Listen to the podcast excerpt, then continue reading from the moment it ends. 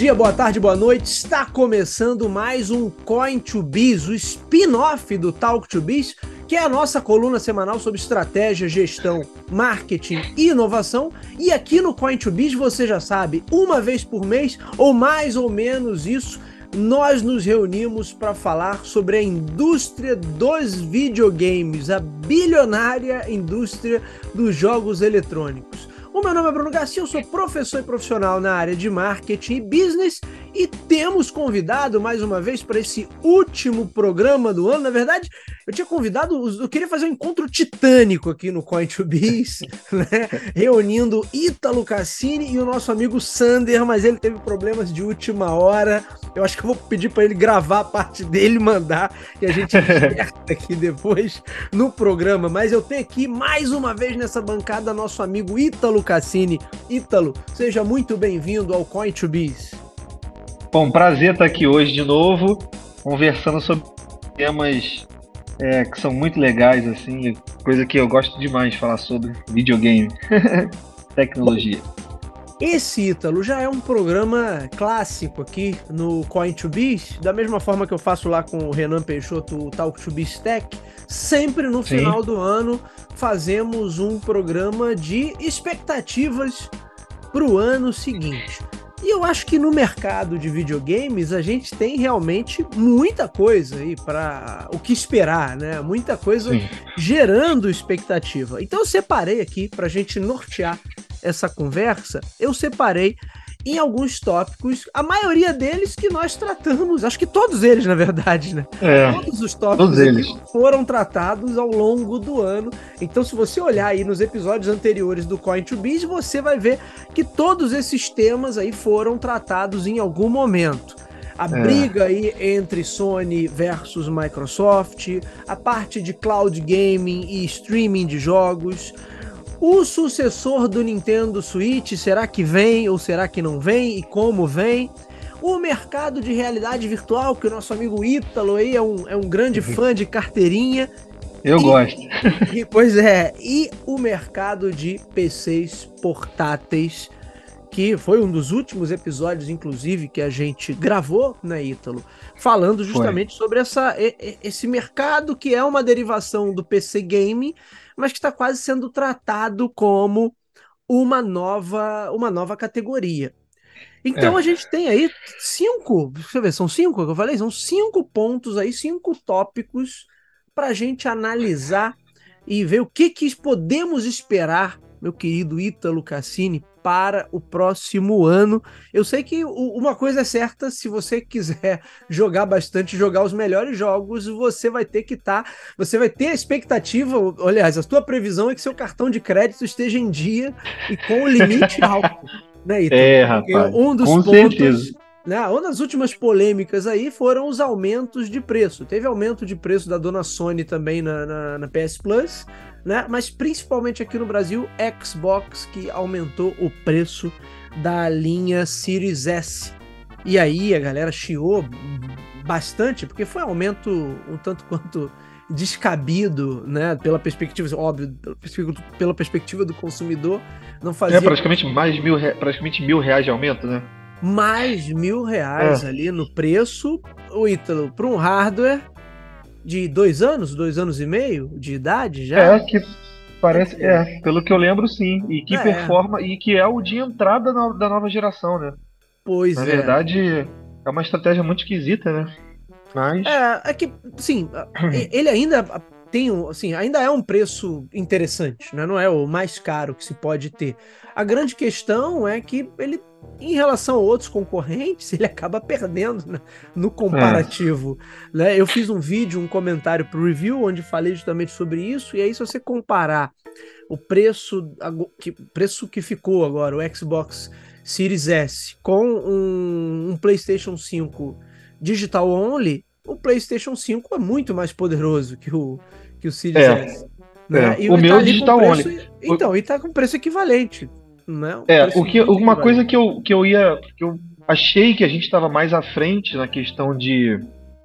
de. Ah, 4K, é, buscar sempre pela versão de maior resolução. Eu achava que o mercado estava é, muito é, vidrado e muito avançado já nesse sentido, mas é, o que aconteceu, uma, só um fato isolado, né, que vai agregar nesse assunto aí do, do Xbox, do Series S, é, andando pelo, pelo mercado, shopping e tudo mais, apesar da gente ver ali logo na frente as TVs 4K sendo vendidas até a preços é, é, mais interessantes né, do que era alguns anos atrás, né? Hoje já não é mais tanto uma novidade assim. É, barateou mas... muito, barateou muito. Exatamente. Né?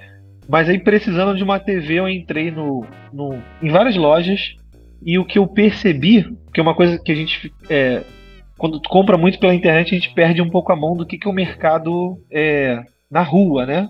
O mercado mesmo que as pessoas passam e. O varejão, e né? O varejão. O varejão. O que acontece, cara? É, ainda se vende muitas TVs Full HD. Muita.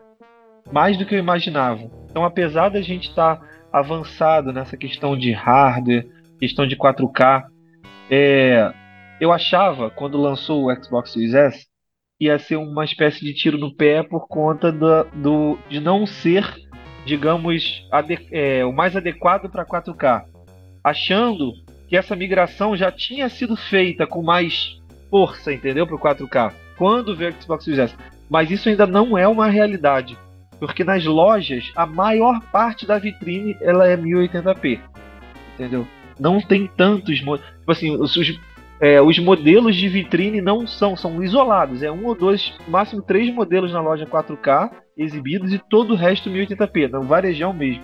Então eu acho que isso indica um pouco de que apesar de que as pessoas. É, existem pessoas que procuram o modelo 4K, existem pessoas que vão ali atrás do, do, do videogame para jogar na maior resolução, ainda tem muita gente consumindo conteúdo em 1080p e talvez isso ainda seja um dos motivos que eles ainda não que eles optaram por fazer isso, né? Também, né? Tirar o, o Series S da, de, de holofote e colocar o holofote no Series S porque sabe que ainda tem saída, talvez mesmo se ele for um pouco mais caro, né?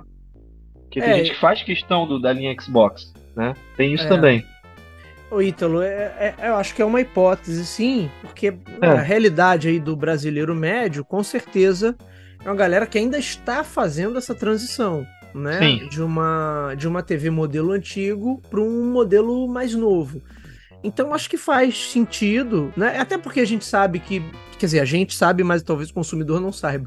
Para o é. cara que é gamer e conhece um pouquinho mais, sabe que esse 4K ele é um, não é um 4K de fato ali no é, carro. É, exatamente. Eu esqueci qual é. o termo, 4K, dinâmico, né? De vez em quando ele chega a 4K, é, mas no é. geral é. ele tá rodando numa resolução um pouquinho mais menor. baixa. É. é. Então, assim, Exatamente. Assim, e, e, vamos considerar também que para uma família média, né, se o cara tá comprando uma TV é, ou, ou se o videogame tá no quarto do filho, do quarto da filha, no quarto das crianças, Talvez é bem provável que essa TV um modelo... não seja. Exato. Exatamente, é, exatamente. É, você de repente ainda tá ali com um modelo um pouco mais antigo, a hora que trocar o da sala, o que tá na sala vai pro quarto. É. eu tô, é, eu tô aqui é. nesse assunto até mais também para os ouvintes é, ficarem.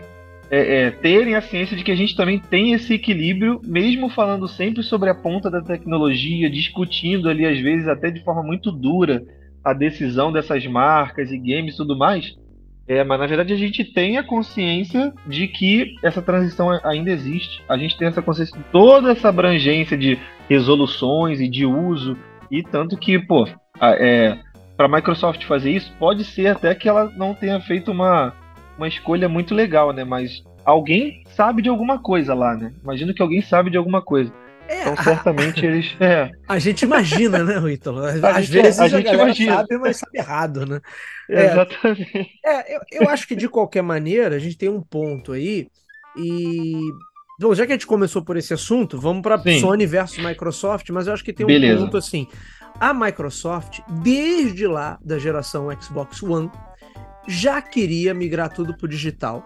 E ela já Isso. tinha essa pegada de. Ah, se o se eu estou num mercado menos desenvolvido, né, menos dinâmico como o deles, a galera pode trabalhar com a geração anterior, porque isso até faz algum sentido, Ítalo, se você pensar não no console, mas sim numa plataforma, que é a pegada que eles sim. querem dar. Eu, eu tenho muita Sim. gente que usa o Game Pass hoje e o Cloud Gaming da Microsoft num console antigo. Num, Sim, num Xbox sem problema nenhum. Sim. Não, porque eles querem, eles querem ter a, o ecossistema. Né? Então eles não estão preocupados em vender um, um, um item ali, um console em específico. Mas Sim. o importante é que a galera tenha acesso. Então, lá atrás, se você lembrar, quando o One foi lançado, e eles tentaram naquela época, meio que na marra ali, botar o digital only. Né? Ah, agora Isso. só vai ter venda no, no, digital, não vai ter venda mais no é. varejo. E aí os varejistas gritaram: como, como aí? Tu quer vender o console, tu quer vender aqui, mas na hora de vender o jogo, você não quer que a gente é. entre na ciranda, você quer vender sozinho. Né? Mas é. agora tá acontecendo. Que agora a é. situação é. outra. Mas naquela época a galera embar embargou.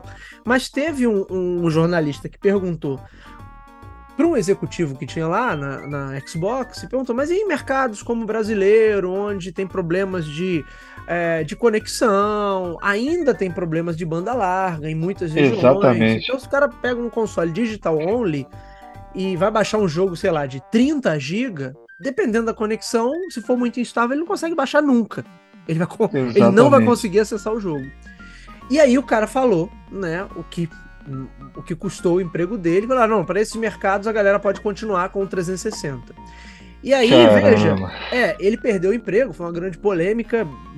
Quem buscar aí as notícias da época, até a Sony, pô, a Sony fez um comercial brincando com ele, como você compartilha jogos no PlayStation 4, que era o, o console Exato. que estava sendo lançado naquela época. Aí o cara só simplesmente pegava o, o, o disco de Blu-ray e entregava pro outro, assim, aqui, ó, toma, tá aqui, tá compartilhado.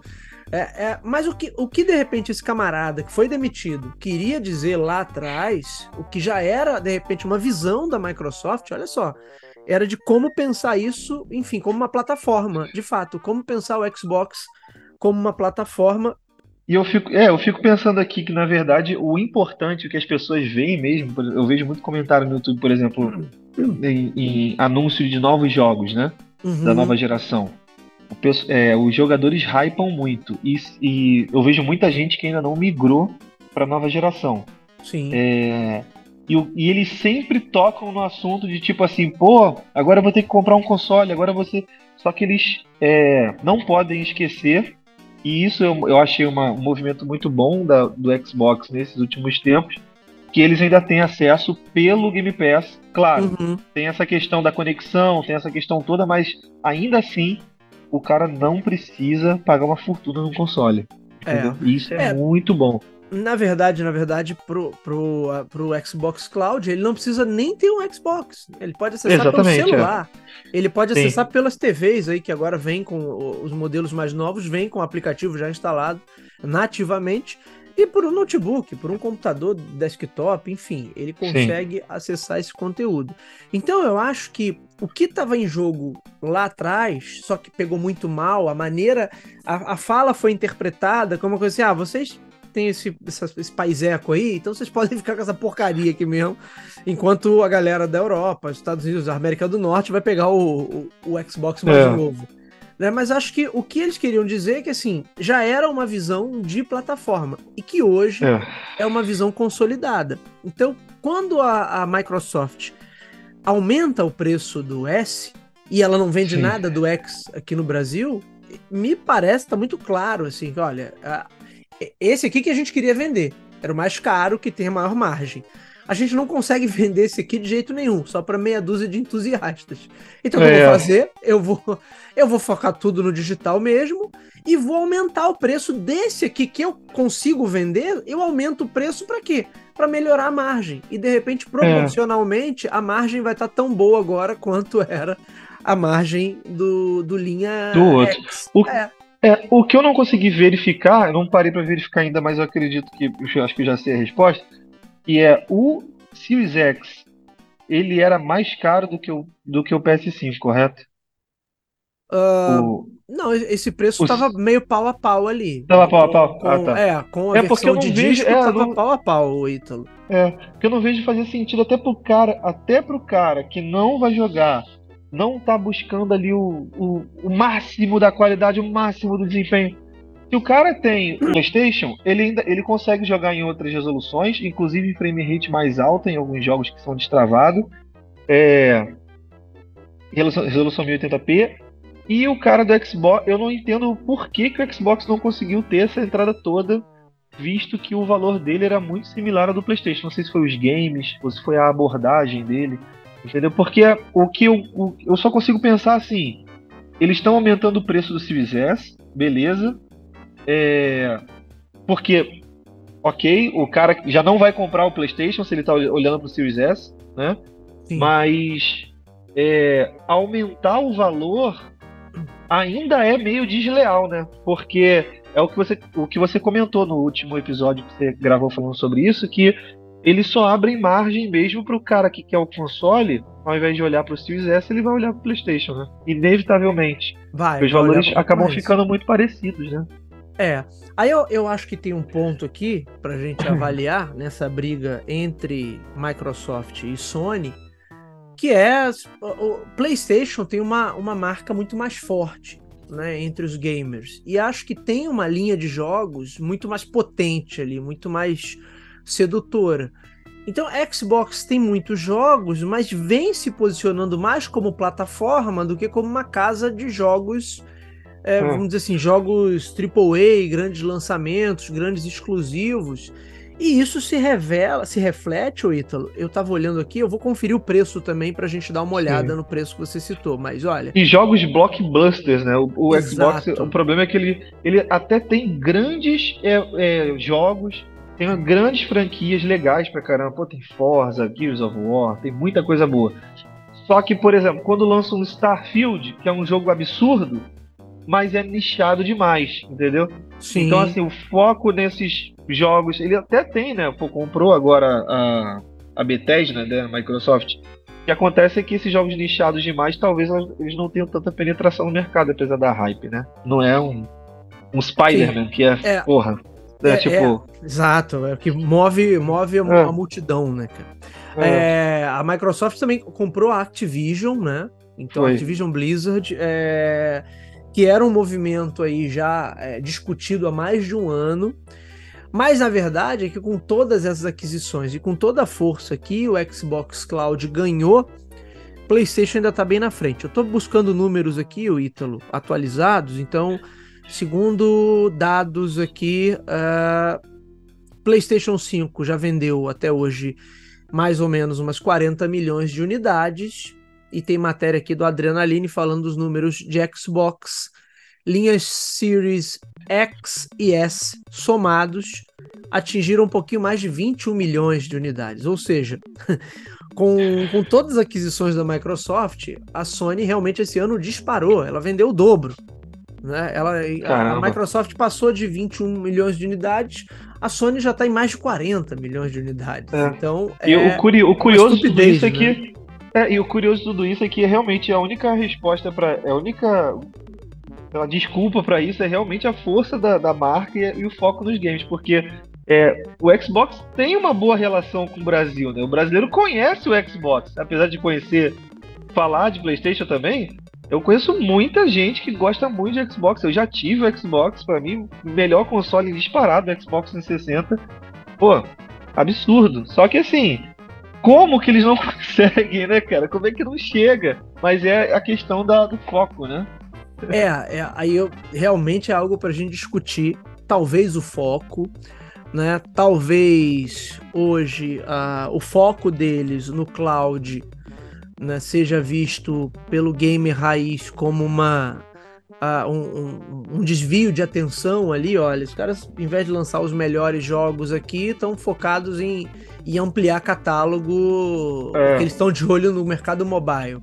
Não sei se isso também, mas fato é que PlayStation é uma marca assim, muito poderosa e com todas as aquisições da Microsoft tá difícil para ela vender. Agora, vender também o Xbox, esses números que eu trouxe, só para deixar claro, são números globais, né? Não é só no Brasil.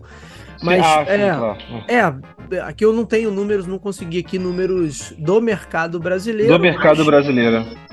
Eu não imagino, Ítalo, que esteja muito diferente também, não. Muito diferente. Tá? É. Eu acredito que PlayStation 5 tenha uma, uma penetração maior.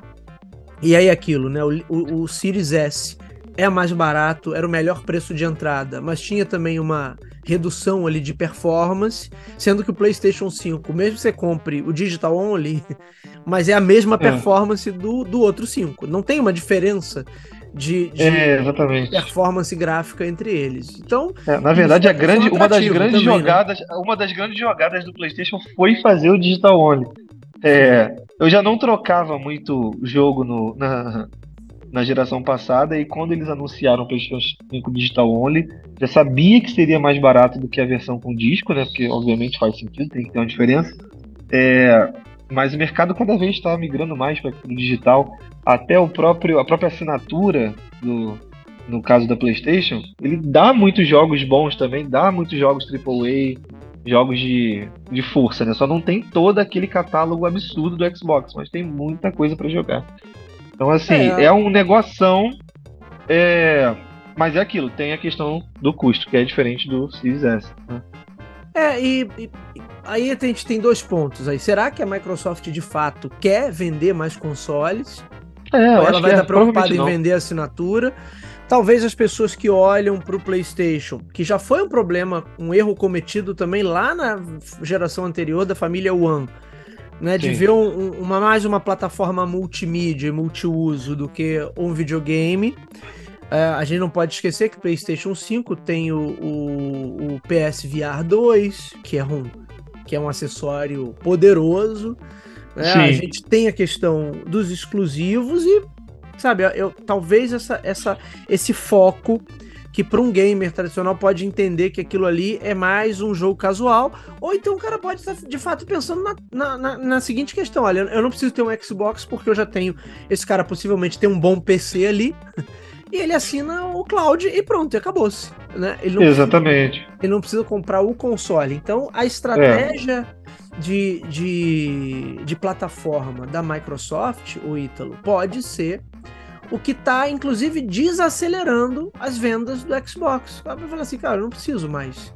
Né? Porque, na verdade, o, o Xbox vai se portar, vai, é, basta eu ter um PC poderoso, é. eu vou jogar Xbox da mesma forma, ou até melhor do que, do que no console. Né? Então, isso, isso, é algo para a gente pensar. Agora, ô Ítalo, já, já quero aproveitar então, falar também sobre streaming de jogos e, e, cloud gaming, que é uma área que todo mundo esperava que fosse decolar, mas de fato não decolou. Né? Hoje falar de é. cloud gaming é só Xbox Cloud. Não tem mais nada. É. Netflix. Não. Só, só joguinho consome. de celular. É, só joguinho de celular. A Sony fez aquela gambiarra lá com o PlayStation Portal, mas que também não é exatamente um, né, não é um cloud game, né, na verdade. Chegou, é, chegou no Brasil pelo preço servidor. É. Chegou no Brasil o PlayStation Portal via Mercado Livre pelo preço do PlayStation 5. É, quer dizer, é, então, não, assim... faz o menor, é, não faz o menor sentido. Realmente o cara tem que estar tá muito fissurado para falar assim: não, não, eu vou jogar na rua também. Aí, né? Mas você já comprou o servidor, que é o teu PlayStation 5, e o teu PlayStation 5 transmite para o Portal. Né? Então não é, é, exatamente um cloud game, é o cloud da tua casa, né? É. é. Eu cheguei, eu cheguei a tentar pesquisar com cuidado para ver os motivos e tudo mais, para ver se tem ali um fator, tipo assim, isso é legal, mas não tem. Assim, só tem uma coisa no PlayStation Portal que pode ser que faça sentido, mas não para nós brasileiros. Que é assim, ah, é, tem alguém utilizando a TV da sala, a única TV da casa, onde é, onde está o PlayStation é instalado. TV, é. Tá o PlayStation, eu vou pro meu quarto e vou ligar o PlayStation Portal. Só que vamos à questão do preço, né? Só que para você ter um PlayStation Portal, para você levar para o seu quarto, é melhor você comprar uma TV 4K por esse valor, ou até duas. que pelo valor, entendeu? É, não faz sentido. É mais fácil comprar uma outra TV e aí você acaba com o, o problema Exatamente. da TV estar tá monopolizada por um ou por outro Ex aí na sua. É, porque o valor família. do PlayStation Portal não justifique. Talvez lá fora eu não sei, porque também lá também tem TVs muito acessíveis, é porque a gente eu sempre penso, né, mas será que lá fora é assim? Mas lá fora talvez seja mais agravado ainda, né? Lá fora É, só se a pessoa realmente quiser ver numa telinha, quiser, ah, eu quero ter a experiência de um Switch com gráfico de PlayStation, não faz muito sentido também. É, Ítalo, podemos dizer que o PlayStation Portal é, é o, um aparelho que tentou ser um ou ser outro, mas no final das contas ele não serve para muita coisa. Né? É, eu não consegui ver utilidade prática. Uma tela reserva, como você falou, qual o sentido de alguém pagar? Eu não sei quanto é que tá lá fora, mas com certeza lá o preço é, é bem mais acessível. É, sim. Mas ainda assim, eu não, não vejo da mesma forma que você essa questão da utilidade. Né? A gente fala assim, nossa, isso aqui vale muito a pena agora que eu estou ampliando o meu é. leque de possibilidades na família é, PlayStation. Mesmo, é, porque assim, mesmo que assim, é mais jogo o cara comprar um VR do PlayStation e pagar o valor do VR do que comprar o PlayStation Portal. É, porque no VR ele ainda vai conseguir jogar, entendeu? Ele vai conseguir jogar sem a TV, se ele quiser Sim. ali dentro. É, é e, então, e a, assim. A Sony não dá, o Ítalo, nenhuma. nenhuma segurança de que vai ter um sistema robusto de streaming de jogos. Ou talvez ela não queira. E, e aí eu acho que é um, algo que a gente. Vou, vou, jogar aqui, mas a gente só vai ter condição de avaliar isso nos próximos Sim. anos. Se a, o próprio cloud gaming da Microsoft não vai virar só mais um serviço que daqui, as pessoas, daqui a pouco as pessoas vão ver como commodity. Eu, me, me, me incomoda um pouco, Ítalo, quando esses é. serviços crescem demais e, e, a galera começa a querer Sim. botar é, aquilo disponível em qualquer lugar, em qualquer situação, e aquilo, na verdade, deixa de ter aquele valor percebido que tinha antes. Sabe? e eu, é. eu já elogiei muito aqui em programas passados, quem for aí nos programas lá de 2021, principalmente, né? Início ali, meado de 2022, eu elogiei muito a estratégia da Microsoft, mas hoje eu vejo com um certo receio a maneira como eles estão conduzindo, eu ainda acho o Xbox Cloud incrível e o, Sim, o, é incrível. o modelo de negócio eu acho fantástico, assim, mas hoje já me dá um, me bate um certo receio de da coisa perder esse valor percebido e as pessoas falam, não, não, não, eu quero ter um videogame de verdade, eu não quero ter gambiarra, eu não quero ter um controle que eu, uma hora conecto no micro-ondas, outra hora eu conecto na TV, outra hora eu conecto, sabe? Porque acho que passa uma robustez ali de enquanto solução que, que dá uma segurança maior para as pessoas. Sim. Então, e outras, outros players que tinha saíram e não voltaram mais. O Google encerrou o Stadia, Netflix não anuncia nada, quer dizer. É, o Netflix recentemente ele teve um. Agora ele vai ter um jogo, vai ter uma trilogia de jogos. Só que essa trilogia não foi bem recebida, o remaster, que é a trilogia clássica do GTA foi anunciada para ah, Netflix. Vi, eu vi até essa é, notícia. Só que a questão é que a trilogia, o remaster que, que foi feito dessa trilogia, não é um remaster bom e não foi bem recebido pela comunidade. Então, assim, logo esse. então, assim, é difícil dali é, acertar, né? Verdade, eu não, verdade. Eu não consigo entender direito assim como que funciona. Quem decide as coisas né, dessas marcas, né? Aqui, vamos pegar um jogo ah, legal e colocar aqui é, para trazer. Qual, qual né, a licença que tá mais barata aí pra gente botar aqui para testar? Gente, como é que pode, né? Porque eles têm que colocar coisas que dão. que dão. É, dão acesso, né? Tem que chamar atenção. Vai colocar uma coisa que não foi bem recebida? Bom, ô, Ítalo, então a, a gente pode concordar aqui que nesse setor de streaming de jogos e cloud gaming, por enquanto, pelo menos, Microsoft reina absoluta. Né? É, tá sozinha. Os... Até a própria Nvidia não tem, não é concorrência. É, né? é porque é pequeno, né? É, é pequeno é. demais. E, e, eu vi até outros serviços. Né? É, minha mãe, por exemplo, comprou recentemente uma TV da Samsung. E aí vem lá com o, o Hub Gamer, né, que eles chamam. São alguns sim, aplicativos sim. que já vêm nativamente instalados, entre eles o aplicativo do Xbox. Ah. Legal. Sim, mas tem os outros serviços lá, vi, tem, vi vários serviços, eu não vou lembrar do nome, mas todos serviços pequenos. E aí eu fui entrando no site desses serviços para ver. Eu falei, pô, tudo cloud gaming, tudo streaming de jogos. Só que serviços pequenos, inexpressivos, quer dizer, você não vê nenhuma participação. O único que é Sim. grande mesmo e que, de repente, né, aí é, é uma questão, a gente estava falando né, da, da briga aí entre Sony e Microsoft. Pelo visto, a Sony agora ganhou a dianteira e está acelerando a venda de consoles. E é. a Microsoft está indo realmente para o caminho que ela queria ir. É o mercado, é, é, ser entendida no, pelo mercado como uma grande plataforma.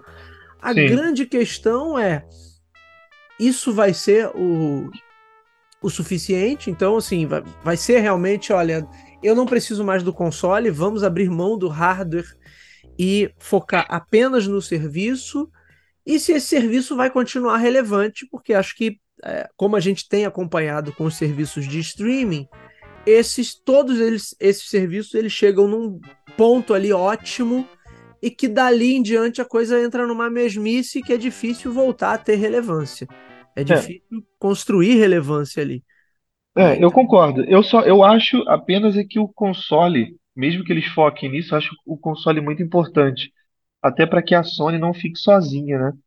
É, é. Saber que existe um Xbox na cola, console, é importante, né? Eu não sei se a Sony, é, por si só, ela teria tanta evolução em questão de inovação e tecnologia se ela não tivesse um concorrente do tamanho do Xbox. Né? Lá certeza. no início, ela, ela apresentou né, o PS1 e tal, foi subindo. E foi tudo muito legal. Agora, eu acho que o console ele é importante ainda porque o streaming ele não é uma realidade da, tipo 4K, entendeu? Ele, ele também não é uma realidade para todo mundo. Ele é uhum. acessível uhum. por a questão de você pagar uma mensalidade não, e talvez um preço do jogo a tu vai gastar um ano de assinatura, né, para você jogar o que você quiser. Só que ainda assim, você está atrelado ao a sua internet que você precisa ter, Sim. a TV Smart e beleza, aí já é mais é, já está mais é, acessível, digamos assim. É, mas você ainda precisa de uma banda larga, você ainda precisa de uma banda larga que é, não precisa ser dedicada completamente ao console, mas ele tem que ser uma boa banda larga para poder ter ali a performance e não ter a frustração na questão do gameplay, né? Porque ainda assim a gente está falando de streaming.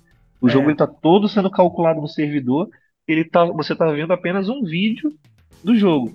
É, então, assim, eu acho que o console é muito importante para impulsionar a tecnologia e também é, é, é, inovação, né, cara? Precisa de. Eu acho que eles precisam. Vai focar no streaming, beleza. Mas eles precisam ter um console ali para mostrar que eles estão no jogo de alguma forma, né? Além da plataforma. E desassocia, né? Desassocia. Como a Sony não tá focada no streaming, tá focada só. É, né, tá focada no hardware e, no, e nos jogos e outra na plataforma, vira cada um com o seu mercado e aí você não tem mais essa competição, você não tem mais essa essa sede, né, por evolução tecnológica, né? E eu Sim. acho que isso é muito importante. Mas eu acho, Ítalo, que pode caminhar para isso, hein? Pode, não sei se é, vai. Pode ser que caminhe para isso. É. Pode ser que caminhe para é, isso. É, vamos ver. Talvez é, é, o, que, o que a gente espera, porque a, o papo aqui é, é 2024. Talvez 2024 não tenha um salto tão grande, né? Mas talvez é, é, pra, é verdade, verdade. daqui a cinco anos, talvez essa conversa aqui esteja completamente datada, né? Tudo já ah. foi para streaming, a latência zerou e tá todo mundo feliz. Mas assim, talvez isso ainda não seja questão, né? Isso aqui é só uma um chute. É, eu, eu acho que cinco anos ainda é pouco, né? Pra tudo é ir pouco, pra, é pouco, é. streaming. Mas é. acho que a gente ainda vai ter PlayStation 5 ali. Acho que talvez um PlayStation 5 Slim, né? É. é. Quem sabe um PlayStation 5 portátil. Ou é, um hardware, um hardware. Aí é que tá, cara. Essa galera da Sony, vou te falar também, Ítalo. Eles tinham que fazer é lançar um portátil ali com a potência do PS4, compatível Cara, com esse... os jogos do 5. Era só isso que a galera queria, não é essa, cara... essa maluquice de Portal pro cara o, streamar o Portal... do próprio console, pô. Né? Mas... E eles têm a tecnologia, eles têm a, a todo o aparato para poder fazer acontecer. Quem Gente, sabe? Né, a Quem tecnologia sabe? não é nem deles. Tipo assim, você, eles têm todo o hardware ali para eles montarem, eles fazerem o assembly desse negócio e vender, sabe? Não tem nenhuma dificuldade técnica em fazer isso. Talvez seja só uma questão de foco mesmo, né? É, tipo assim, de eu, foco. Eu vou deixar a biblioteca aqui. Quem tem o PS5 já tem acesso aos jogos do PS4, tá de boa. Eu não quero transformar. Assim, talvez eles não querem brigar com a Nintendo, porque sabe que uhum. é uma, uma, briga também, né? Não sei. É, pode ser. Agora, pode ser. os rumores, se você quiser passar pro, pro próximo tema do. Vamos lá, já que falamos de é. Nintendo, próxima é. grande expectativa para 2024. O sucessor do Nintendo Switch. Quais são os rumores, senhorita Lucassini? Não, a primeira coisa que me chamou a atenção do sucessor do Nintendo Switch, não vou falar nem pro aspecto técnico de, do rumor de duas telas, mas ainda não. O que me chamou a atenção é que existem rumores, isso não é a primeira vez que aconteceu, mas agora parece ter um pouco mais de intensidade, de que os jogos que estão sendo desenvolvidos, estão sendo é, previstos para 2024, AAA, é, um apelo next gen de gráficos e tudo mais, também estão sendo cogitados para Nintendo Switch. Então, assim, isso sim pode significar que o console venha muito mais poderoso e venha mais alinhado com o que é o poder de fogo dos consoles da nova geração, entendeu? Pode Seria ser legal. Como... Né? A gente já tem alguns anos a tal nova geração já entrando já no mercado, né? O PS5 e o Xbox. Talvez o que possa acontecer é que o Switch ele não venha com um poder superior. Como a gente sabe, a gente gosta de fazer coisa diferente, né? Eles focam mais na, na experiência do jogador do que nessa questão de gráficos, mas tá no topo do gráfico. Eles não focam tanto nisso, mas o que está indicando é que eles vão usar um chip novo da Nvidia ali, compatível com DLSS, Ray Trace, essa história toda, o que já supõe pra gente que já deve ter, já o hardware já deve ser compatível com questão de mesh shader, todas essas tecnologias atuais de Unreal e tudo mais. Então, assim, tem um jogo que está que tá no rumor agora, que é o novo Monster Hunter, que é uma franquia que ela se popularizou há pouco tempo na, no Ocidente e era uma coisa só oriental, mas com Monster é, Hunter É uma franquia da, da Capcom, não é isso? Da Capcom, é, é. É a franquia mais rentável, da, foi o jogo que mais vendeu da Capcom, né? Foi o Monster Hunter. Por mais do e que aí Street parece... Fighter e. Foi, foi. Ele é. Agora ele é, ele é meio que assim, o, o líder, digamos assim, né? Uhum. Depois eu acho que, se eu não me engano, vem Resident. Resident assim, Evil. Assim, tem que ver é. direitinho, é. Beleza. O que, o que acontece é que depois que ele entrou no mercado do Ocidente, com algumas melhorias de, de jogabilidade e tudo mais, até pra gente. para ser mais amigável, digamos assim, um jogo que fez muito sucesso no seu equilíbrio e na sua penetração no mercado no Ocidente. Então, o nome do jogo Monster Hunter World, para dominar ali o mundo, né?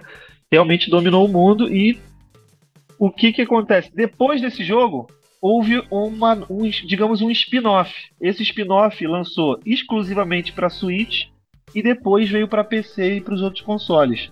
Só que os gráficos desse jogo, o, o poder de visual desse jogo e o aspecto do jogo, nitidamente foi uma coisa que foi planejado para o Switch esse spin-off, né? E aí depois foi portado para o resto. E isso trouxe a comunidade, obviamente, a falar assim, pô, cadê o sucessor de verdade, né? Do, do jogo lá, do World. Oh. E aí parece que esse. Sim, é. Não, Ítalo, eu ia só é. brincar com você que é diferente Sim. do que foi feito com esse último Mortal Kombat aí. É que é. a galera tem a versão dos novos consoles e tem a versão do Switch. E quando botam um do lado Sim. do outro, nossa, é uma vergonha, né? É, cara. É, é, muito esquisito, assim, porque os gráficos ficam muito capados. Né? É, aí você. Aí ou o cara, tipo, planeja para um console e realmente abstrai e fala assim, não, não vou lançar esse outro, porque não vai ser a mesma experiência, eu vou lançar um spin-off, o que foi o caso desse da, da Capcom que fez. Ele sempre tem duas franquias, né? Uma geralmente é pro portátil, e é o que acabou indo pro Switch e portado pro resto, e tem a franquia principal, entre aspas, que é o que sempre joga a a, a, vamos dizer, a franquia à frente, entendeu? Qual vai ser a nova interação do jogo? É essa. E aí parece que a próxima, o próximo jogo principal, que seria com gráficos legais e com tecnologia de ponta e tudo mais, está sendo desenvolvido também para Switch. Então isso pode indicar que realmente ele esteja vindo mais poderoso e mais capaz. Né? É, isso foi o que mais me chamou a atenção. Outros jogos também estão nessa, nessa tirando aí, entendeu? Bom, a Nintendo já deixou claro que existe sim um, um, sucessor. Não, não necessariamente de uma forma oficial, mas tem uma série de pontas ali que ficaram soltas, já tem kit de desenvolvimento rolando para lá e para cá. E óbvio que ela, como empresa focada em videogames, ela já estaria pensando no. no não é nenhuma surpresa, né? Que ela esteja pensando sim, no sim. sucessor. O que nos gera calafrios, doutor Ítalo, é justamente é. como pode vir, qual, qual pode ser a lógica por trás desse sucessor. E aí a gente estava conversando aqui antes de gravar, né? Eu sei que é. você concorda comigo que se ela vier com aquela lógica antiga de ah, é uma nova geração, vamos começar do zero. E ainda inventar macaquice do tipo duas ah, telas, três Deus. telas. Né? Como é, o erro lá do Wii U, querer inovar, de forçar a inovação. Tem que ser algo muito diferente para parecer é. algo incrível. Né? E não é. Ela, aí ela fez o Wii U, foi aquele fracasso. E o meu receio é que sucessor do Nintendo Switch, ao invés de ampliar a família, o que, o que seria fantástico. Se você seria lança fantástico. uma atualização de hardware e o camarada não perde a biblioteca, e de repente essa biblioteca que ele tem performa até melhor o Ítalo. No Exatamente. Pô, pra você ver, eles incrível. podiam fazer o. Assim, eu não tô falando pra fazer o, o básico só. Eles podem fazer alguma inovação em questão de experiência. Isso é legal. Não, obviamente não com as macaquices, mas cara, o PS5 ele é compatível com os anteriores, o Xbox é compatível com os anteriores, é o básico, né? É, já isso é isso que você falou, pura e simplesmente já faria muito sucesso, porque você ia pegar um game que nitidamente é, tem dificuldade de frame rate no Switch atual, porque isso acontece, você pega os Zeldas aí, né? roda 30 FPS mal e porcamente. É, porra, é um dos melhores jogos do Switch. Como é que pode rodar tão mal? Mas é porque é aquilo, o console é datado, não tem muito o que fazer, entendeu? É... O Switch é de 2017, eu acho. Lançamento do Switch. 2017. É, então, pra você ver. E aí, cara, é datado. Então, esses jogos, é, out of the box, já rodaria melhor, assim. Se pegar esses jogos todos e já os principais da Nintendo, né, produzidos pelos, pelos estúdios da Nintendo, fazer aquela famosa patch deles, né, é, 60 FPS e eventualmente aumentar um pouco a resolução, né, ou pelo menos melhorar anti-alias, pequenas melhorias gráficas ali, já é um, uma maquiagem, já é uma melhoria que, cara, ia ser uma coisa absurda para os jogadores de Nintendo. Porque eu eu, cara, às vezes eu fico até triste, porque é, são tão jo jogos tão bons que quando eles, sim, os jogos são sim. pirateados, eu tenho amigos meus que só, eles têm Switch, só que eles não jogam mais Switch, eles só jogam no computador. Porque eles têm computador é, com, com bom, né, potente, você baixa o, o, o cara baixa o emulador, o mesmo jogo que o cara roda no Switch fica lindo no computador, sem filtro, sem nada. O cara não adiciona filtro nenhum, o cara só fala assim, olha, é, a frame rate real é melhor. E, desculpa. É, anti-aliasing melhor. Tudo, sabe, roda liso, já é uma outra experiência. Isso é inacreditável. Os Quer caras dizer, emulando o Switch no PC Gamer, né? Emulando o Switch no PC Gamer é uma experiência três vezes superior do que jogar o Switch na, no, no console. Isso não faz sentido nenhum, entendeu? Para você ter ideia, pessoas jogaram o novo Zelda com mais qualidade e mais performance antes mesmo dos, dos jogadores de Switch, quando vazou o jogo na internet. Entendeu? Putz, isso é inacreditável. É inacreditável, é, Ítalo. E, pô, custa dinheiro, né, cara? Vai, os caras estão fazendo o negócio, eles. Beleza.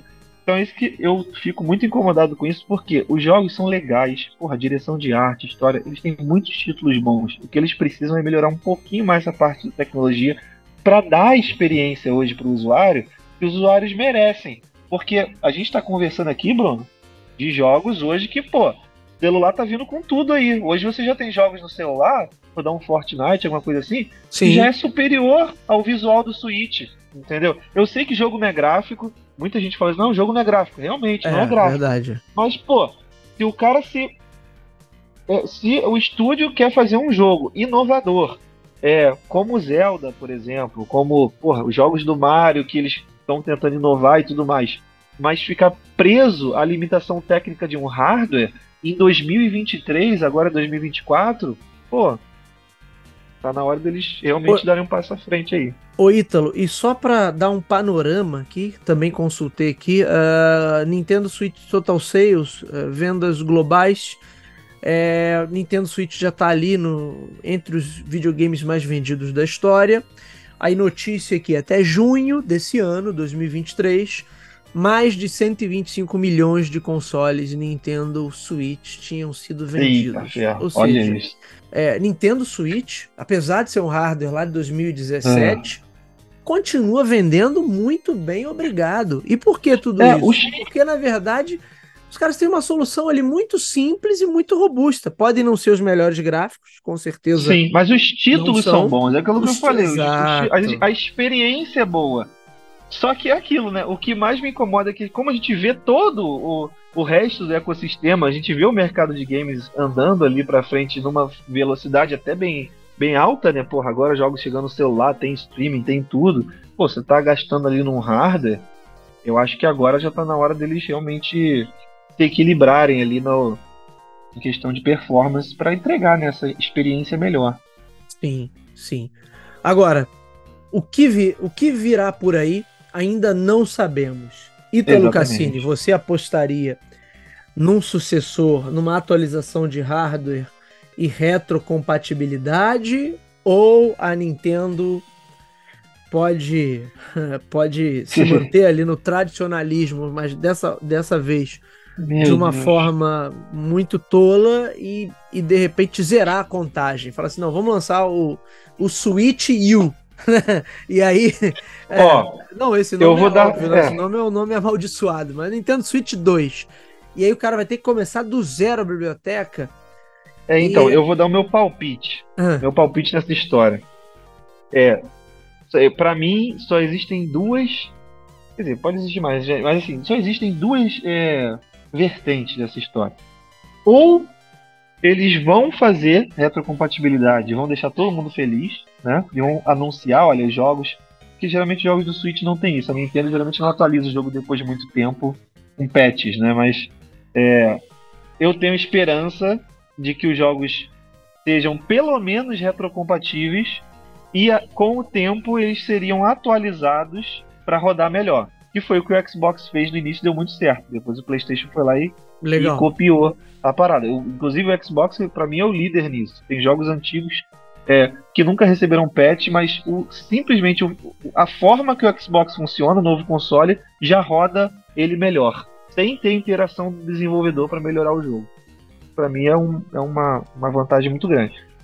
Eu acho que eles poderiam fazer isso com o Switch. O que eu tenho mais medo, porque é a Nintendo, é que eles podem fazer assim: olha, Mario Kart 8.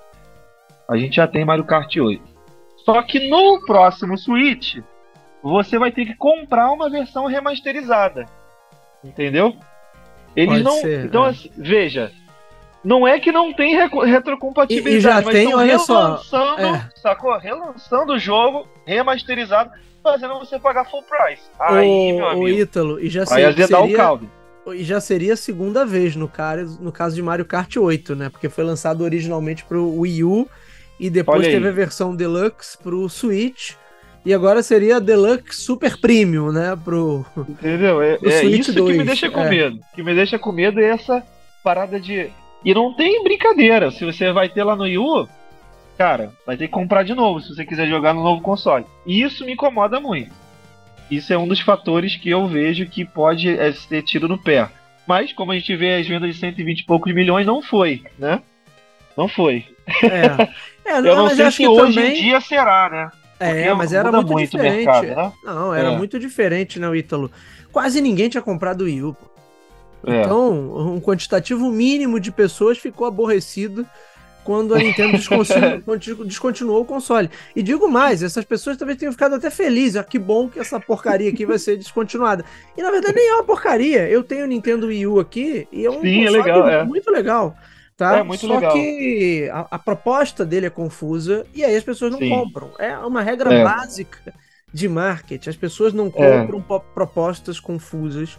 E aí é, os desenvolvedores tiveram problemas, tiveram dificuldade Também. em fazer uma experiência que usasse a segunda tela de forma assim tão desconexa né, com a TV e que fizesse sentido, né? Foram verdade, poucos é... jogos legais. É. é. porque, na verdade, o Ítalo, a segunda tela é, não faz sentido, né? É uma forçação é. de barra ali para dizer que é. ainda temos mais recursos. Mas um recurso que ninguém precisa.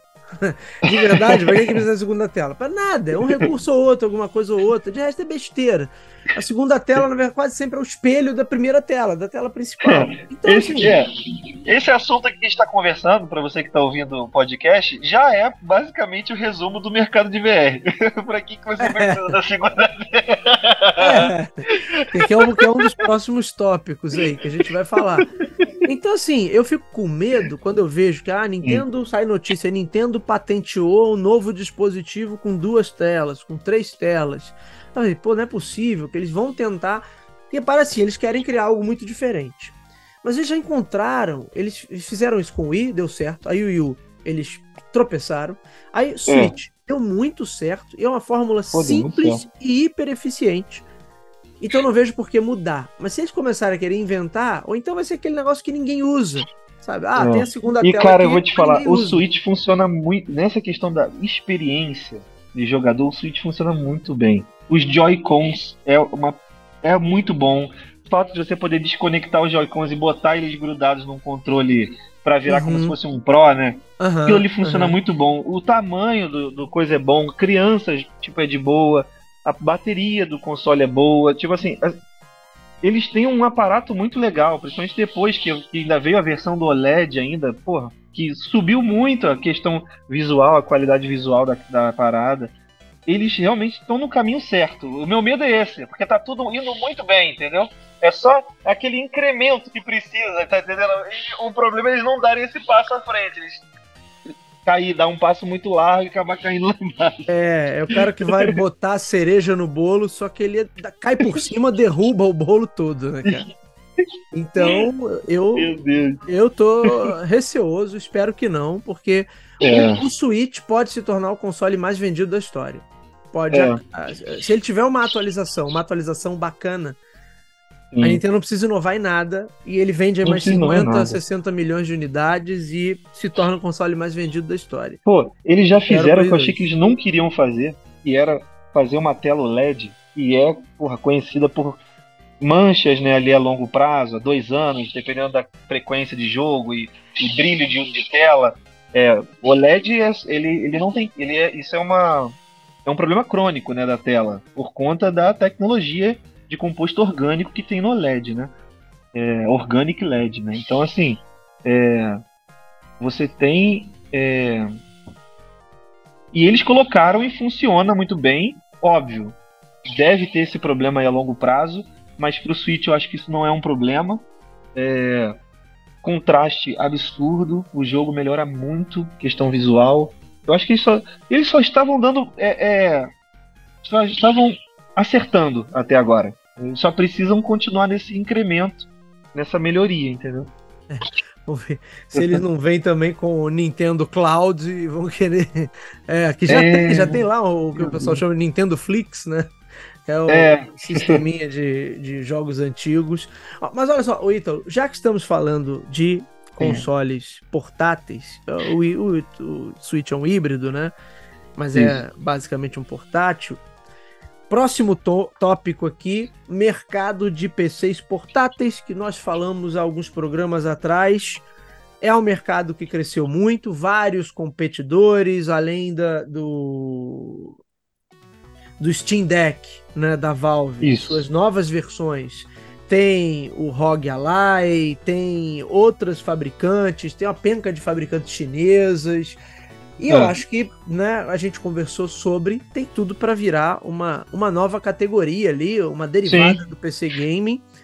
Quais são suas expectativas? Que eu vejo que hoje é até difícil, como era uma categoria meio que tá dentro do PC Game, às vezes você não consegue, é. né? Você não consegue ter nem números muito corretos. É, medir, né, direito. É. Exato.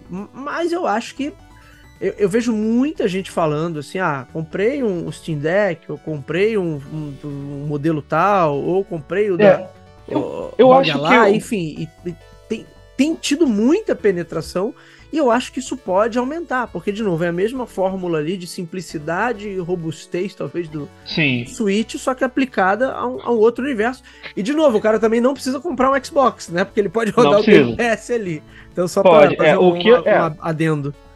É, eu, o que eu sinto desse mercado de PC portátil é que, por exemplo, tem pessoas que é, são da, do PC, da, da, do time PC, né? E aí, por exemplo, vai viajar ou alguma coisa assim, vai ter um laptop, ou então o natural, o computador de trabalho padrão, não é um PC de mesa, é um laptop. É, e eu acho que ele pode se tornar atrativo para as pessoas que já conhecem o mundo de PC, já sabem do que, que a Steam é capaz, né, em questão de robustez, de, de, de catálogo de games, entendeu? já conhecem, já sabem do que se trata, e aí eu acho que essas pessoas é que provavelmente vão dar uma é, vão dar uma chance, né, para esse para esse console, digamos assim, para esse PC portátil, porque o PC ele vai ter ali as configurações para o cara fazer outras atividades, dependendo da atividade que ele for fazer, ele consegue, né? E ele vai ser muito otimizado para games, né? E portátil, né? O cara não precisa carregar uma mochila com o laptop. Ele pode carregar esse PC portátil e usar o PC portátil como console, né? Eu, eu isso eu acho legal. Eu acredito Sim. que é eu, eu acredito nisso. Eu acho que ele não vai pegar muita gente é muito leiga na, no mundo do PC. Talvez até pegue por a, por a questão da simplicidade. Mas talvez quem esteja pesquisando um laptop ou um PC só para jogo, talvez seja muito interessante pegar um PC portátil desses, porque o preço do laptop para jogo é uma fortuna hoje em dia. Sim. Entendeu? É, e... e... aí o Steam Deck tendo penetração no mercado talvez seja interessante, né? E normalmente o, o, os notebooks para games, eles perdem ali toda a leveza, né? Sim, Você exatamente. Tem um, é. um, atributo que eles não têm é leveza, assim, são não é, não é é leve, mais robustos, é pesados, diferente da, da... agora a gente não vê muito, né, Ítalo? Mas antigamente tinha aquela coisa do ultrabook, né? Que eram aqueles notebooks é, não, mas é, super mas, finos. Cara, é, né? aí não tem ventilação, não tem performance. O que Exato, acontece é o seguinte, é o laptop é, gaming, é, eu estou usando laptop gaming agora na live você não consegue jogar com ele no seu colo. É impossível. Ele esquenta, não existe. Ligar, não dá queima, ele esquenta, ele precisa.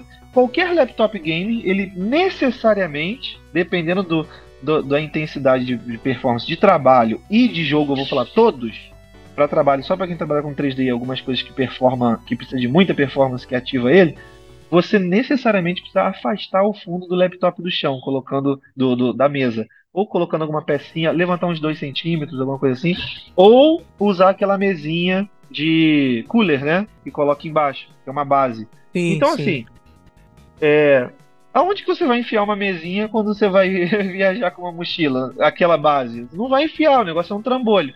Ah, mas aí, como e aí como é que você vai jogar? Toda vez que você for é, usar, você vai fazer assim, você vai botar uma, uma peça aqui atrás para levantar, vai fazer essa gambiarra sempre. É um é, negócio pesado, não, não, é uma coisa prática. Então, assim, se não for exclusivamente. É, se, se o objetivo não for trabalho pesado, né? Se for ali é, navegação, ou planilha, ou coisas que você consegue resolver é, com facilidade de questão de performance, e você for jogar, pô, talvez vale muito a pena ter um Steam Deck.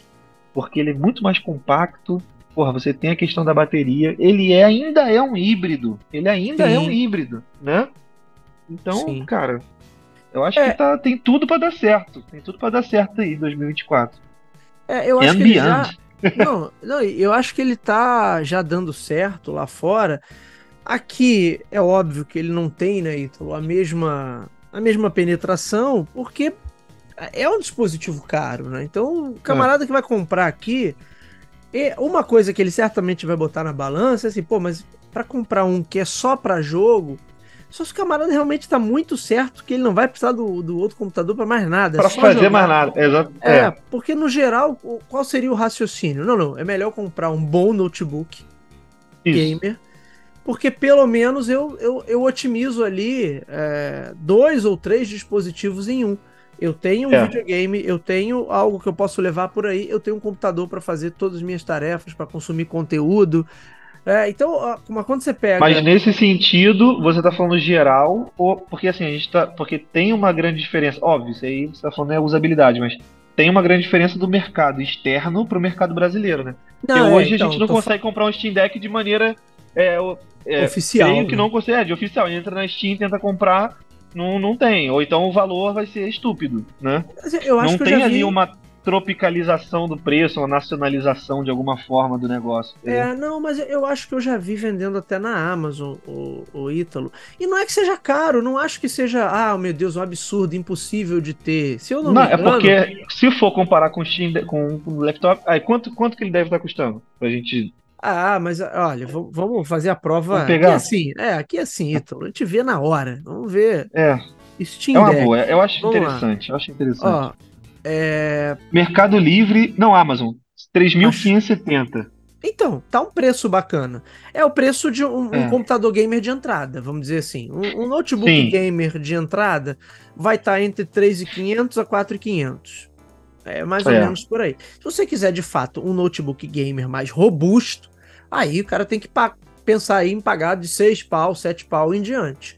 Mas um, um, é. um- um Note ou um, desktop de entrada, você vai conseguir aí na faixa de 3.500 a 4.500, você consegue alguma coisa. Então, não é que o preço não esteja competitivo. Eu tô vendo aqui também, ó, tem na Amazon 3, que- 3,570 aqui. Eu- É, eu acho é até que o, o preço tá bem competitivo, Ítalo. A grande É. questão é que, assim, tá, é... De repente, pro cara que vai comprar, né, ele pensa em comprar um notebook logo de cara, né? É. Ele pensa em comprar Mas é- algo é. que... Eu não sei se o camarada compraria... porque é diferente você pegar, como como você disse muito bem aí, a perspectiva, sei lá, do mercado norte-americano, que o cara É. tem grana sobrando, então ele tem um notebook, tem um tablet, tem um baita É, celular eu não sei. e compra É, porque, um assim, Steam Deck, entendeu? Ainda tem o Nintendo Switch também em casa. Eu não sei se o cara, que por exemplo, se o cara pegar e tiver um USB hub e pô, desse tamanho aqui assim, na mochila, guardado na mochila, um teclado e um mouse mini, já que tem gente que usa laptop e tem teclado e, teclado e mouse separado, não vai usar o touchpad e o é, e o teclado do laptop. Imaginando esse cenário, né, construindo esse cenário, um cara que pensa na portabilidade, no, no ser, o fato de ser portátil, talvez para uma viagem, alguma coisa assim, talvez atenda, não sei. É porque tem tudo aquilo, é um portátil, a tela é pequena, então se você quiser realmente fazer uma tarefa e utilizar ele como um PC, talvez você vai ter que É. ligar no monitor, aí, É. ou a TV, aí começa, aí a gente começa a Aí entrar é a na- gambiarra da os gambiarra. problemas. Exatamente, é. Mas acho que não- se você olhar só para o fato do portátil, é um jogo, é um jogaço, entendeu? Não, Agora, sim, se sim. olhar para o fato de, ah, não, mas eu vou precisar usar isso aqui para outras tarefas, trabalhar, sei lá, navegar constantemente, sabe? Isso aqui não vai ser só game, aí realmente o laptop ele, ele consegue ganhar mais peso né, nessa escolha, né? É, e como a gente até comentou naquele último programa, nem sempre tem o pass-through ali tranquilo para TV, né? Então o cara consegue fazer É. exatamente como o Nintendo Switch, que hora é portátil, É. ou até o notebook, que você pega, espeta o HDMI aqui nele, que é o que eu faço aqui em casa. Eu raramente É, jogo na tela do é. notebook, eu jogo na TV. É. aqui, né?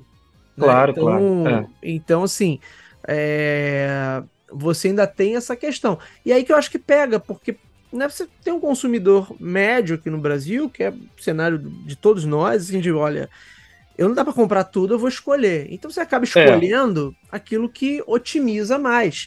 E Sim. isso, é, né, a gente vê até em, em- em- situações mais extremadas. Vou te dar um exemplo, eu que atuo muito Sim. em sala de aula, muitas vezes a, a família não tem um computador em casa, mas opta por comprar um bom smartphone. Então, Entendi. assim, o cara. Entendi. Porque qual é o raciocínio? Bom, isso aqui vai custar um bom, um bom computador, um bom notebook, sei lá, vai custar o quê? 4 ou 5 mil reais? E um bom Isso. smartphone, onde eu também consigo eventualmente resolver o que eu resolveria no computador. Se você estiver falando só de navegação, e hoje em dia a garotada, eu acho horrível, mas a garotada pô, abre planilha, abre documento de Word, uma porcaria a experiência. Mas É, eu não consigo. É, eu também não, eu não consigo. consigo. Mas Se você aquilo- botar uma arma na minha, na minha cabeça e você, precisa entregar esse documento É. agora e eu não tô, com, não tô com nada, eu vou dar meu jeito de tentar abrir aquela planilha. É, então, mas a grande questão é essa. O cara que não tem dinheiro, ele muitas vezes é obrigado a conseguir, cara. E aí o cara É. vai dar um jeito, vai usar o computador da faculdade quando chegar numa situação extrema, mas a verdade é que ele vai comprar um dispositivo que resolva o Que máximo atenda. de problemas Sim, possível. É, Porque Exatamente. é uma compra só, entendeu? O Steam Deck não vai atender essas pessoas realmente. É, assim, não vai. Não, não é, vai. não é a proposta, realmente é. É, ele, Acaba na verdade, que seria o quê? Uma segunda é. máquina, né? O cara já tem é, um computador. Nesse sentido, nesse sentido aqui no Brasil, eu posso dizer que o Steam Deck seria uma coisa mais elitizada, porque seria, é, pensando agora a gente chegando à conclusão que ele acaba que seria um, um, um dispositivo secundário, né, digamos assim, né? É, é. Ou, ou, então se ele dissesse, não, mas esse cara aqui não, não usa computador para nada, ele só vai jogar. Aí, beleza, pô. Aí a compra certa ali. O cara não vai acessar a internet, não vai acessar o e-mail, ou vai ver todo o resto. Se ele só consome conteúdo na internet, é isso ele pode fazer pelo celular. Então é. ele não necessariamente precisa de um PC. Mas tô é olhando para essa questão utilitarista mesmo, porque quando você olha para o é. mercado igual o brasileiro, onde né, não dá para sair comprando tudo, né? Você vai chegar não no Natal, é. tu não vai comprar um videogame, um computador, uma TV 4K, mas não sei o que. Vai, tu, sabe, tu é. vai ter que limitar, tu vai ter que escolher, sabe? Exatamente. Qual é a prioridade? É, exatamente. Não dá, né? É então, assim. É, é, até para o público não achar que estamos falando da realidade dos outros, né? Não, não é, não. É, não dá, não, não, não. dá pra fazer A gente tem consciência, não, a gente é. tem essa, essa noção, não é assim, é. não. Então, assim, é, é, é difícil, porque. É, eu, quando eu a gente comenta proposta... de preço aqui, veja, a gente não está falando que o preço é atrativo e competitivo, porque a gente vai sair daqui do podcast e vai lá na loja comprar. Exato, é exato. É porque é competitivo pela proposta do negócio, mas não é. necessariamente é. vai atingir as massas. É exatamente isso. Ítalo Cassini, mercado de VR. Temos Ai, aí é. MetaQuest 3. É, em 2024 vem o Apple Vision Pro. Isso. Será que esse mercado se desenrola, Ítalo, para 2024? Ou a gente ainda vai ter um ano de amadurecimento, de algumas experimentações? Ainda é uma entrada difícil, né? A gente discutiu isso amplamente aqui naquele programa, onde falamos Foi. sobre mercado de, de face game e face compute, então você tem uma série de questões logística, de uso, usabilidade, é. não vou dizer logística, de usabilidade ali da coisa, mas a gente teve muitos avanços, né? E acho que o Quest 3 é talvez o, o melhor exemplo disso. Sim. Senhorita Lucassini, quais são suas expectativas? Eu, eu vou, como eu, eu tô pouco nesse setor, né? Então acho que a minha expectativa, assim, a minha previsão seria que, olha, ainda vai ser um mercado que vai andar de lado, porque ele ainda está nesse é. ponto de, de amadurecer, né? E Sim. amadurecer também a, a, perspectiva do público em relação a ele. Exatamente. Mas você que é um cara que está dentro dessa indústria, você vai ter informações aí é, é relevantes que talvez nos façam reconsiderar então, agora que Xbox Cloud está dentro, inclusive, do MetaQuest. É, exatamente. É. Agora vai. É. Vai deslanchar o óculos, Ítalo. E aí? É. O MetaQuest 3 ele trouxe um, uma funcionalidade de inovação muito legal que foi a realidade mista. Só que depois que já, já passou o hype e depois que as pessoas já testaram, já utilizaram, já está saindo diversos games que se utilizam dessa realidade mista, é, assim, o aprendizado que fica até agora dessa, desse passo que o Quest deu na realidade mista é que, apesar de ter sido um avanço muito legal de ter o pass-through colorido, né, você enxergar o ambiente real colorido e em cima desse ambiente real você ter os elementos de realidade aumentada, você ter o 3D ali, ainda assim essa, esse ambiente real ele se comporta não de forma tão nítida e de, e de forma meio distorcida. Não, é, não tanto da forma que estava sendo marketado, né? Pela, pelos, pelos comerciais e tudo mais. Então, assim, é uma, é uma coisa legal, assim, de.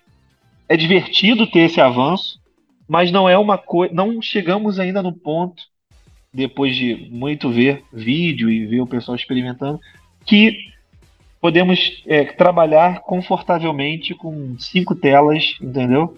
Utilizando a realidade mista no Quest 3. Isso ainda não é uma realidade. Apesar de você conseguir enxergar o que você está digitando, por exemplo, no WhatsApp, usando o headset, você olha para o telefone você consegue ler, ainda é uma experiência meio distorcida, não é uma experiência um para um com o mundo de fora. E essa, essa sensação que você tem de enxergar o mundo de fora através desse, dessa simulação em 3D ainda é muito desconfortável. O que pode ser um bom ponto agora que as pessoas já experimentaram é para o Apple Vision Pro, que parece ter um aparato muito mais evoluído em questão de câmera, em questão de resolução, lentes melhores, é, o display é melhor. Então, é, pode ser realmente que o Apple Vision Pro seja muito do que estão marketando, mas não seja, é, como é que eu vou dizer, o mundo ideal, né? O mundo ideal é difícil existir, mas pode ser que ele seja muito bom. Então, assim, a minha. Pre... Eu, eu, vi alguns relatos da galera que teve a oportunidade de usar o Vision Pro Sim. lá no evento de lançamento da Apple e realmente a coisa parece ser bem impressionante. Sim. Mas só que assim, é impressionante por um preço também muito impressionante. Por né? um então, preço assim, muito impressionante, exatamente. É, é, um aparelho que vai ser muito restrito no lançamento e vai continuar sendo muito restrito por uns bons Sim, anos. Né? Com certeza. Não tem uma, um aparelho é, de massa não, ali. É, eu não tô nem focando muito no Apple Vision Pro, porque assim, a, é, a partir do que já foi mostrado, que é uma realidade mista de ótima qualidade, você conseguir assistir, por exemplo, um filme na sua casa e dimerizar a luz externa, fazer com que o telão re tenha reflexão de luz nas paredes reais da sua casa e tudo mais. Isso é impressionante do ponto de vista assim tecnológico, né? Mas tem toda a questão do conforto. Então, assim, tirando o Apple Vision Pro um pouco de lado, que eu acho que ele, apesar da, da evolução tecnológica, vai ser uma coisa mais experimental ainda do que o Quest que já vem caminhando. A Apple está entrando nisso agora, né? Então, assim, apesar deles terem pacife para fazer muita coisa, né? Eu acredito que ainda vai ser mais difícil eles tracionarem no mercado do que a própria meta que vem dando esses upgrades aí incrementais, né? Vai evoluindo de forma incremental. É, é porque talvez é isso, o, a, o ah. MetaQuest, o, o Ítalo 3, né, enquanto produto, ele seja muito mais avançado, enquanto produto, veja bem. Sim, não a nível é. tecnológico, mas enquanto claro, produto, claro. ele está muito mais bem ajustado ali. E acho até que a, a, meta, que aparentemente nos últimos tempos, aí, nos últimos meses, ela deixou de focar na, no metaverso que a galera vai usar para trabalhar. Não, não, não. É, não, já. Vamos jogar. Isso aí. Vamos jogar, exatamente. você vai ser feliz e, jogando. Né? É, e eu já vi relatos de pessoas que. É, o que acontece? Eu já vi. Tem opiniões mistas a respeito do headset porque realmente a realidade virtual é uma experiência muito única que depende de pessoa para pessoa. É, o que define, por exemplo, a visão, se a pessoa tem algum tipo de problema, miopia, estigmatismo ou qualquer isso vai influenciar na experiência. Mesmo que ela consiga usar uma lente ali dentro, ou, por exemplo, é, afastamento entre os olhos, ou se a pessoa se sente muito enclausurada ali dentro, e tudo isso influencia independente do produto ser o mesmo, né? Tem isso. É, Sim. E a gente tem a outra, a outra parte. Ah, vamos lá. Os comentários estão mistos porque, por exemplo, tem gente que acha confortável e acha de boa assistir um filme ou jogar um jogo 2D, por exemplo, no game do Game Pass, dentro do Quest 3. E tem pessoas que não conseguem ficar 30 minutos com aquilo ali no, no rosto. Entendeu? Vai ter ali. 30 minutos eu já considero um recorde ali. Um recorde, né? Então, assim. Um que rosto, que, né? Exatamente. Só, e aí o que, que eu achei interessante e que eu acho que 2024 vai ser um ano legal para isso.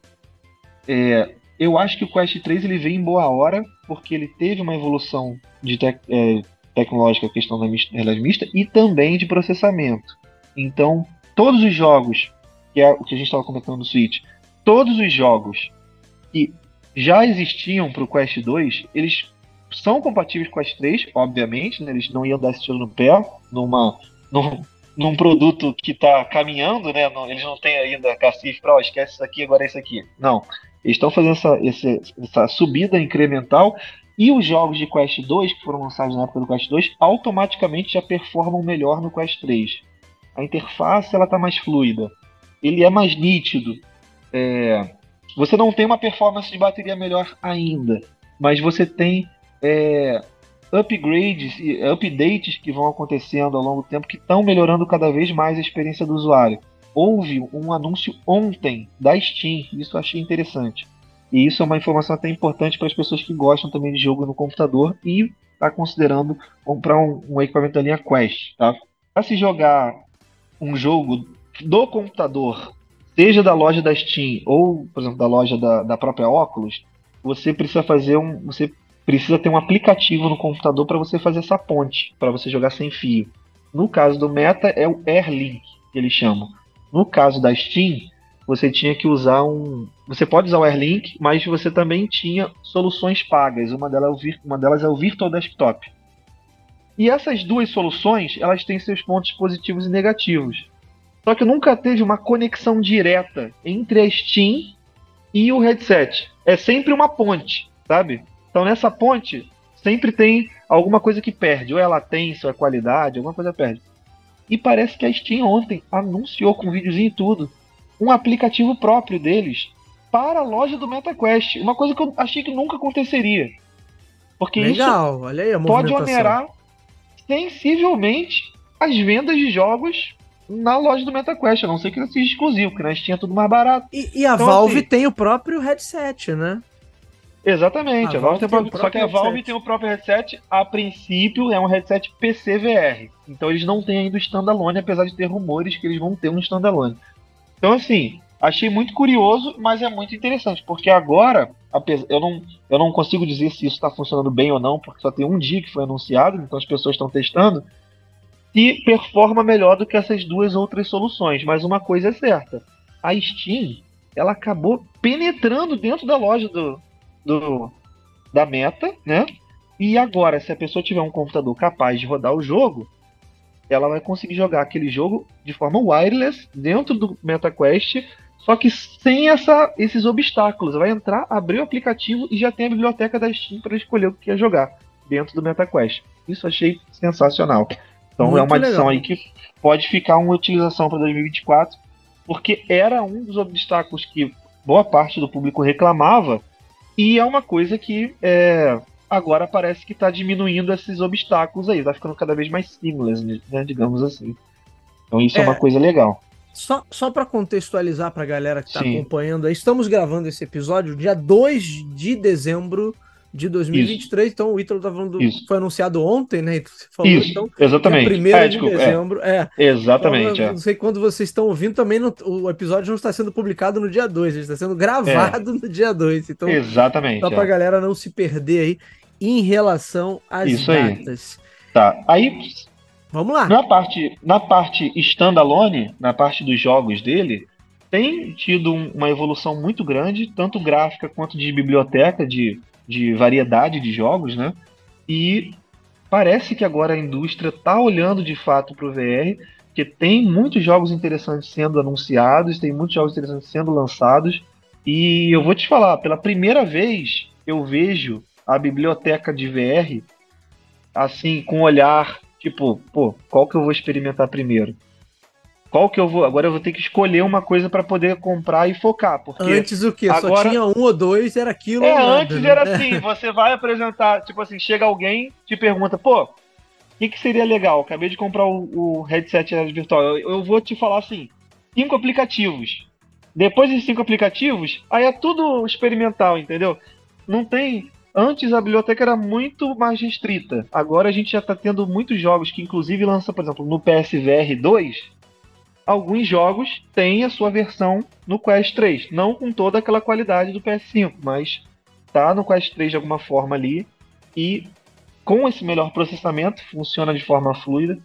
E assim, pra, pra gente também dar uma, é, uma resumida na questão, o upgrade do Quest 2 para o Quest 3 hoje é considerado, para quem gosta de VR, um upgrade necessário. Que antes a gente até imaginou, ah, pô, será que vai só por causa do da Mixed Reality? Será que isso é interessante? Mas não é nem por causa da realidade mista, não.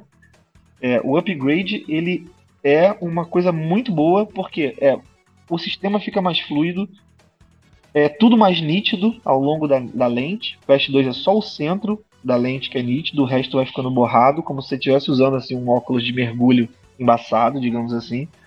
E no Quest 3 você tem tudo mais nítido, até a borda da lente mais nítida. Você ainda tem o sentimento que você está usando um óculos de mergulho, porém agora com a nitidez em volta da tela toda. Então é uma coisa, um aparato bem legal esse upgrade. Então as perspectivas do Quest 3 para 2024 é, são boas. Agora, é aquilo, o mercado ele vai subindo e vai avançando, mas é de uma forma que você falou, muito lateralizada, porque apesar de, da indústria estar tá olhando para esse mercado, não é, VR ainda não é uma coisa que é aderida pelas massas. Então, assim, aos poucos. Ainda não tá é mainstream, né? Não é mainstream, não é mainstream. Muito bem. Senhorita Lucassini, então, mas podemos esperar hum. um amadurecimento aí e, e, e, acho que é, uma coisa vai puxando a outra, né? Porque você passa a ter mais desenvolvedoras olhando para isso, mais jogos, mais aplicações. Os produtos estão melhorando também. Né? É. Como a gente chegou a 2024, final de 2023, não teve nenhum anúncio por parte da Valve do projeto que tava, tinha sido. É, não era nem rumores, né? Tem leaks que acontecem nos sistemas de produtos que vão sendo testados, né? Pela Steam. E existe um produto que ele aparece em muitos lugares, né? Esse código do produto, que eles chamaram de projeto Deckard, né? Que seria o Valve Deckard. É o projeto de headset. Seria o Quest da Valve, né? que é o VR standalone ali. É Legal. É como se fosse o pra, que é a versão do é como se fosse um Steam Deck só que completamente VR funcionando tudo sozinho, né? É, como não foi anunciado até agora, a perspectiva para 2024, se ele for anunciado, pode ser que tenha, a gente tenha aí mais uma um impulsionamento no mercado de VR.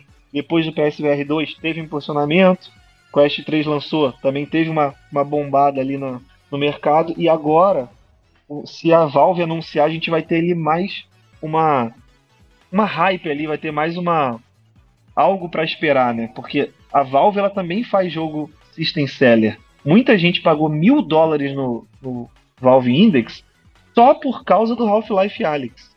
Só por causa do Half-Life Alyx. Entendeu? É, então, eles têm potencial. eu tô vendo que a Valve é uma potência aí que além da, do Steam Deck ser a loja online de PC game, eles estão comendo pelas beiradas, mas beiradas que podem se tornar ou tendem a se tornar segmentos muito potentes nos próximos anos. De claro, um lado, claro. PCs portáteis e do outro o próprio o próprio VR. Hum. Né? Então, é, não tá existe. Tá muito é, atento a, gente, a, isso, né? É, a gente só tem três lugares para consumir VR hoje. Um é a Steam, o outro é PlayStation, né, a Sony, pela, pela loja da Sony, né, pela loja do PlayStation, e o outro é pela própria loja do MetaQuest. A gente sabe que comprar jogo é, de PlayStation, os valores são é, é, tudo de 20 e pouco para cima, né? Dólares. E do. Como é que é o nome? Do, da loja da Meta, é tudo caro. Você pegar o mesmo jogo na loja da Meta e na Steam, os valores são diferentes. Então, assim, a Steam, ela também está sendo líder no mercado de jogos de VR, porque todos os jogos hospedados na Steam eles têm um preço muito mais atrativo do que na loja da Meta. A diferença é, só para fazer aqui um parêntese, quando se compra um jogo na loja da Meta, esse jogo ele funciona de forma standalone, né? Só no, no headset, mas também funciona você instalando no computador e rodando pelo computador e, e vendo ele no via link, né? É, e você, tem, e você tem a certeza da compatibilidade, que a gente sabe ah, que quando compra na Steam, depende da tua máquina, depende do Exatamente. Teu, é. Aí vai depender do teu é. headset. É, eu tô falando enfim. aqui da Steam dentro dessa, desse tema do, da meta, mas na verdade é só para esclarecer que o público é. O Quest 3, ele não roda jogos Steam, ele roda os jogos da meta, né? Se você tem um Quest 3 e não tem mais nenhum equipamento, você é obrigado a comprar os jogos na loja da meta você jogar os jogos na versão standalone, né, feitos para o MetaQuest. Quando eu comento Steam é quando a pessoa tem um PC e aí quer jogar os jogos que saem para PC ou os próprios jogos da Meta rodando no PC, que eles, eles funcionam de forma mais eficiente, digamos assim, né, de forma mais poderosa. E é só ver eles, só ter o headset como um periférico, digamos assim, entendeu? Muito hum. bem. Senhorita Lucassini, ultrapassamos todos os limites de horário hoje. É, mas. Retrospectiva 2023. É, e, e perspectiva para 2024. Perspectiva 2024. Né? É, mas conseguimos fechar, falamos das principais tendências e das nossas expectativas é. para o ano de 2024. Meu amigo, quero te agradecer mais uma vez por essa participação aqui no nosso podcast e que você volte com a gente em 2024 também, porque teremos muito assunto para tratar por aqui. 2024 vai vir com força total e a gente não pode esquecer que dia 5 tem trailer do GTA 6. Putz, vai é, quebrar a indústria é dos games. É, dia 5 de dezembro. A expectativa tá altíssima aí do GTA 6. Meu amigo, muito obrigado a você por mais essa participação e a todos vocês que estão nos ouvindo ou nos assistindo. O Coin2Biz, vocês já sabem, está disponível nas principais plataformas de podcast da atualidade, sempre no feed do Talk to Biz e também no nosso canal no YouTube tem lá o conteúdo deste episódio em vídeo. Portanto, você pode não ficar satisfeito em apenas ouvir a mim e ao Ítalo, você pode nos ver também no, no, no nosso canal no YouTube. Meu amigo Ítalo, com isso encerramos a temporada 2023 do Coin to Biz para ter um novo programa ainda esse ano, só se, né, só se o trailer de GTA 6 for realmente absoluto, absoluto explosivo, né? Para a gente gravar um programa extra, um programa Exatamente, é. Emergencial. Mas, é, não acredito que seja esse o caso. Então, com isso, encerramos a nossa temporada 2023 do Coin to Biz. Agradeço a vocês pela companhia, pela audiência e nos vemos no ano que vem. Um Feliz Natal e excelente Ano Novo a todos. Um abraço. Valeu, grande abraço.